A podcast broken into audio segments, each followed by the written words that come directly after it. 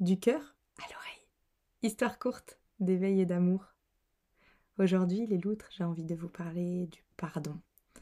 Cette belle énergie qui permet tant de choses parce qu'on est nombreux à éviter les conflits, parce qu'on n'aime pas ça le conflit, on n'aime pas cette compression. Et pourtant, les compressions, parfois, elles sont nécessaires pour faire bouger les choses et pour créer de nouvelles situations.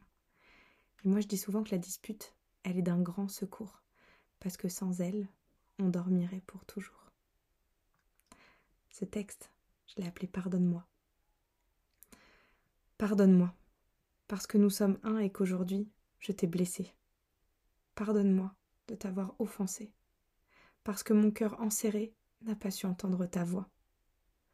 Pardonne-moi de ne pas avoir écouté, parce que face à tes besoins, je n'ai pas su agir, justement.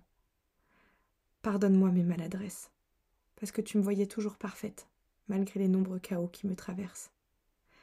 Pardonne-moi d'être faillible, parce qu'aujourd'hui j'apprends une nouvelle leçon de la vie.